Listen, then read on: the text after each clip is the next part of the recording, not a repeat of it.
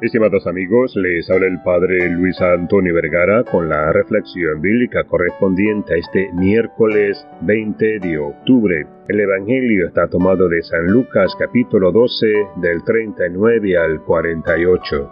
Estar atentos, estar preparados y vigilantes es una actitud y capacidad que muchos vivimos a diario, hasta casi inconscientemente y de modo angustioso. Hemos aprendido a ejercitarlo debido a la inseguridad y violencia que diariamente vivimos en nuestras ciudades.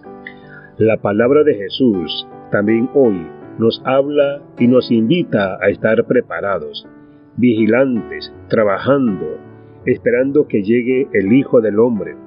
Por supuesto que es una actitud diferente, distinta, es un estar vigilantes y atentos, esperanzados y gozosos porque viene a nuestro encuentro alguien importante, el Mesías, el Señor. Siempre que viene alguien de visita a nuestro hogar, intentamos tener todo en orden y preparado para compartir y disfrutar de su presencia. Creo que esta es la actitud atenta que nos invita Jesús a cultivar y a formar en nuestra vida. Estar preparados, haciendo lo de todos los días, con el corazón gozoso porque Él viene. No sé cuándo ni cómo, pero siempre viene. Diría una canción que quizás conoces.